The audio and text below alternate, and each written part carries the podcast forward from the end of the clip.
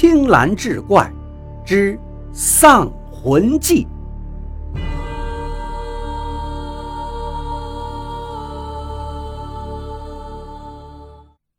哈哈哈哈哈哈！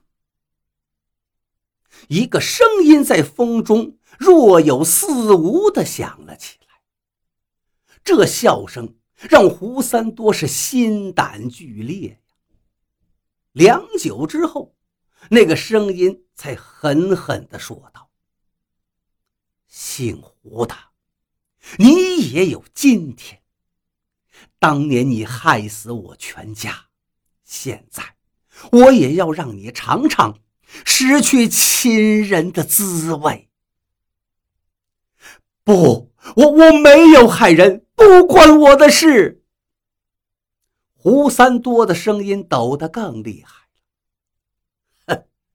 这种话亏你说得出口。三十年前的事，难道你已经忘记了吗？你真的可以忘记吗？黑暗中，商人杰的声音像冰一样冷。胡三多觉得自己的思绪就要到了三十年前的事儿了。他怎么可能忘记？那是他一辈子都无法洗去的记忆。当时他在一个姓商的生意人家里当管家，因为一时财迷心窍，竟伙同一帮土匪里应外合，将那商家是血洗一空，然后隐姓埋名到外地做起了丝绸生意。当然。胡三多并不是他的本名，是为了掩人耳目才临时取的。你，你不是商人杰，你是商伯涛，不，你不是已经死了吗？你，你到底是人还是鬼？胡三多总算明白过来了，这个声音。正是当年的商家少爷商伯涛。当年他死的时候，也才刚满二十岁。就是在他生日的那天晚上，胡三多趁着所有人的注意力都在他的身上，才悄悄出去把那帮土匪给放进来。哈哈哈哈哈！我当然是鬼。我是专门来取你狗命的索命鬼。商人杰的声音是越来越近，越来越清晰。胡三多早已汗流浃背，脸色灰白。拿命来，拿命来！除了商人杰。胡三多竟又听见了许多他所熟悉的声音，那些人似乎都在向他慢慢围拢过来。刹那间，他全身每一根神经都紧绷到了极限，好像又回到了那间密闭的屋内。屋里的灯也被重新点亮。胡三多终于可以看清周围的一切了。可是此时的他宁愿自己是一个瞎子，因为他看见自己身边竟然围满了一群面目可怖的索命鬼。他们正是当年被自己害死的商家十几口。此刻。这些冤魂正恶狠狠地向他的脖颈袭来。不远的地上，有个人正躺在那儿。他惊喜地跑过去，却发现那正是自己要寻找的女儿媚娘。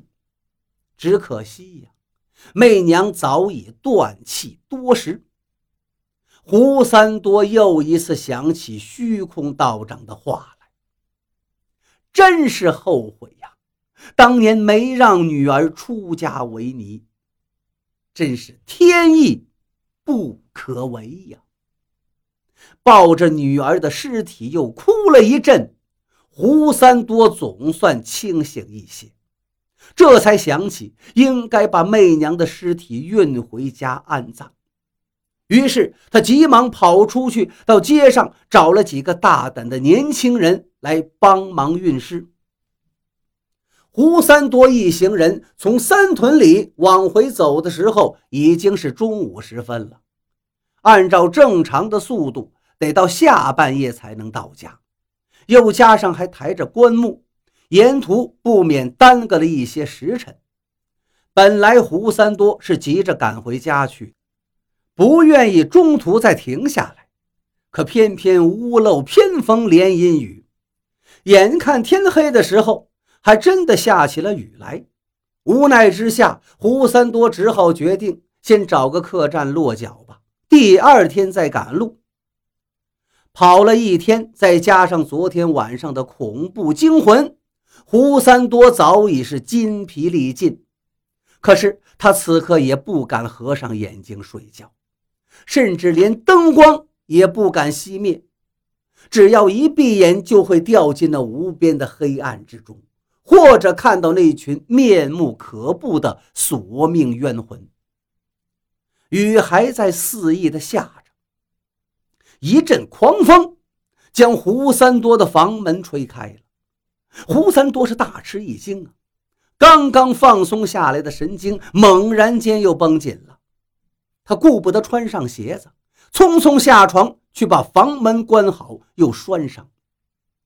就在他准备重新回到床上躺下来的时候，他赫然发现房间的地板上竟印了一行湿漉漉的脚印儿，而且从脚印的排列形式来看，是有一个人从外面走了进来。更令胡三多吃惊的是。那行脚印此刻还在屋内延展，可是这里除了他自己，根本没有第二个人呐。经过昨晚的遭遇，胡三多哪儿还能经得起如此的惊吓？他惊叫着冲出门外：“鬼呀，有鬼呀！”外面的人听到喊声，急忙进来查看，众目睽睽之下。那脚印竟然还在不断的出现，大家都能瞧见，脚印从门口开始延伸，一直走到胡三多的床前，脚印才逐渐淡了下来。本来胡三多就被昨天晚上的经历吓得不轻，此刻又出现这样的情形，他很自然地联想到，这一定是那商人节的鬼魂来找他报仇啊。